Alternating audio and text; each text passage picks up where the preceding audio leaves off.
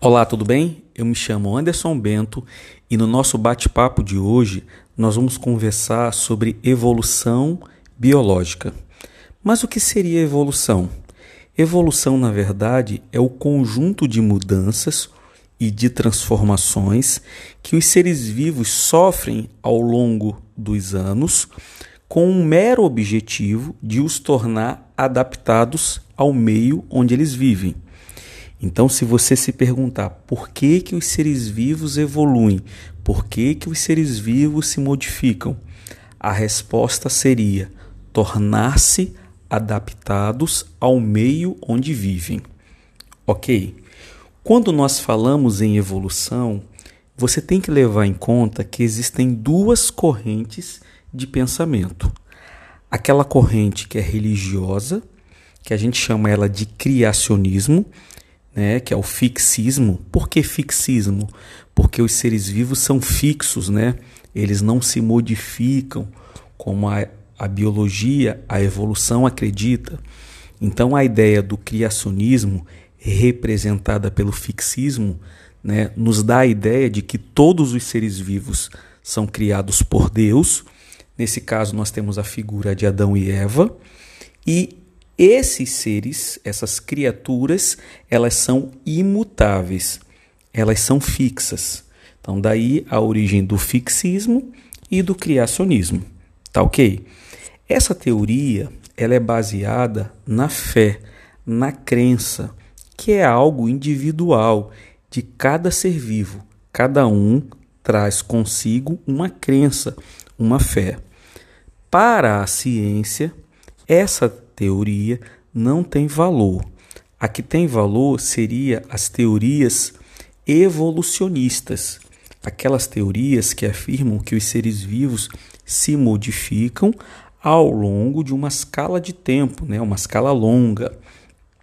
Como representantes dessas teorias evolutivas, nós temos dois indivíduos. O primeiro é o Lamarck e o outro é o Charles Darwin tá? Eles defendem a ideia do transformismo, da modificação, diferentemente do criacionismo, que traz a ideia de que os seres vivos são fixos, imutáveis. OK? Vamos falar da primeira teoria evolutiva, que é o Lamarckismo. O Lamarckismo, né, representado por Lamarck, ele em 1809 escreve um livro chamado Filosofia Zoológica.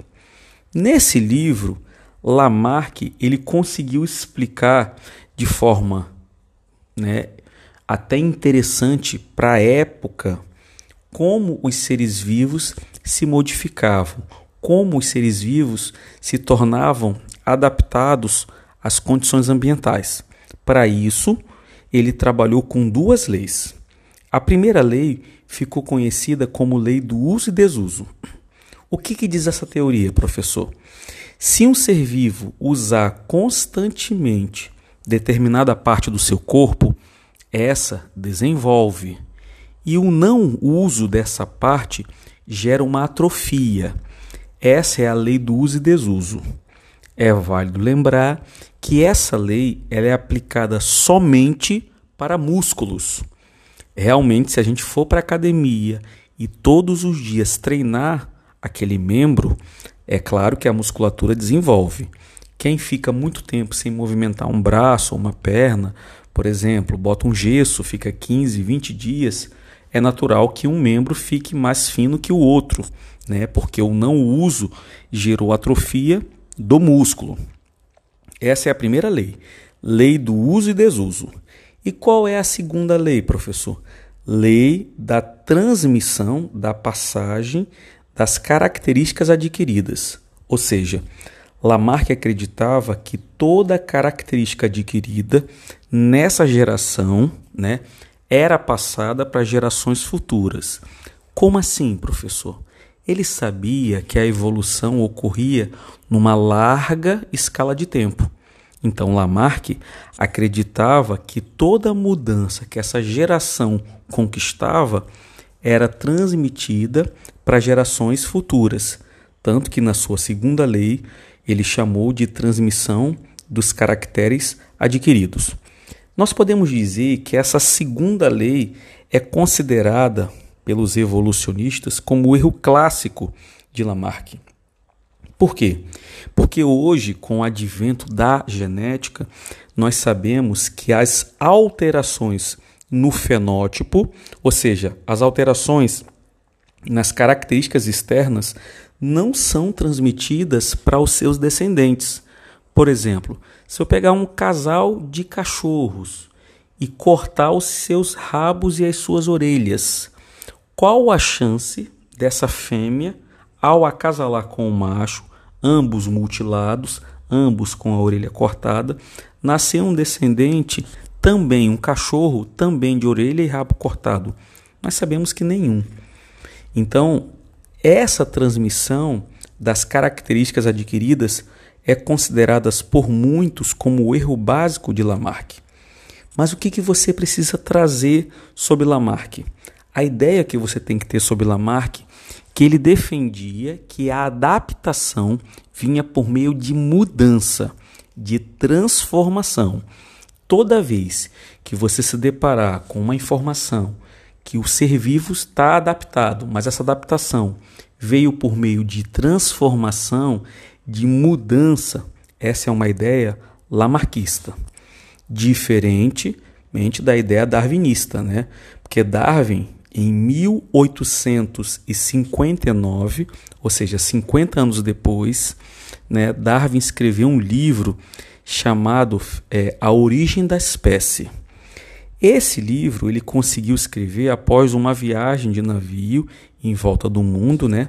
Essa viagem levou aproximadamente cinco anos e após ele fazer todas as anotações, né, que ele ao longo da sua viagem observando, porque Darwin também era um bom desenhista, né? Ele publicou todo esse trabalho em um livro chamado A Origem da Espécie. Segundo os dados, é o segundo livro mais vendido no mundo só perde para a Bíblia Sagrada. Esse livro ele é considerado o best-selling das teorias evolutivas. Por quê? Porque Darwin, nesse trabalho, nesse livro, ele conseguiu expressar a teoria que hoje é considerada a base da teoria evolutiva moderna, que é o conceito de seleção natural. Professor, o que seria essa seleção?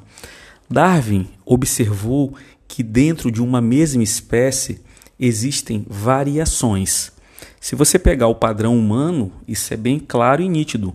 Você vai ver que a cor da pele não tem um padrão, né? Estatura não tem um padrão, o tipo de cabelo não tem um padrão. E isso também acontece com os animais. Isso em biologia nós chamamos de variabilidade genética. Então, para Darwin, dentro de uma mesma espécie, existem variações. E algumas dessas variações são vantajosas no critério adaptação, porque eu tenho numa espécie variação. E dentro dessa espécie, nós vamos encontrar variações que são vantajosas para a sobrevivência. Entendeu? Então, por exemplo, vamos pegar aqui a cor da pele. Se nós fôssemos trabalhar com uma ideia lamarquista, a gente ia dizer que todos que vivem na África eram brancos no passado, ok? Mas de tanto pegar sol, o que, aconteceu com a pele? Escureceu. É a lei do uso e desuso, ok? Como é que Darwin encara essa ideia de negros e brancos? Darwin acredita que na África existiam no passado negros e brancos variabilidade. Mas qual das duas variações é a mais adaptada para aquele tipo de ambiente na África do Sul? A gente sabe que a pele escura, né? Que tem mais melanina. Melanina é uma proteína que filtra os raios ultravioleta. Então, para Darwin, num processo de seleção natural, os negros são selecionados positivamente e os brancos, se ficarem naquela região, vão morrer.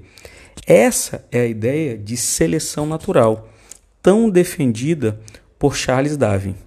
Darwin sabia que a natureza gera uma pressão, e nessa pressão vão ser selecionadas as características mais adaptadas, mais vantajosas. E os menos adaptados, é claro que vão morrer.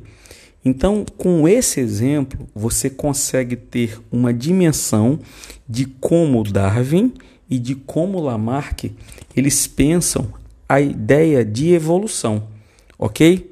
Espero que vocês tenham entendido. E no nosso bate-papo seguinte, nós vamos continuar sobre teorias evolutivas, tá bom? Forte abraço e tchau, tchau.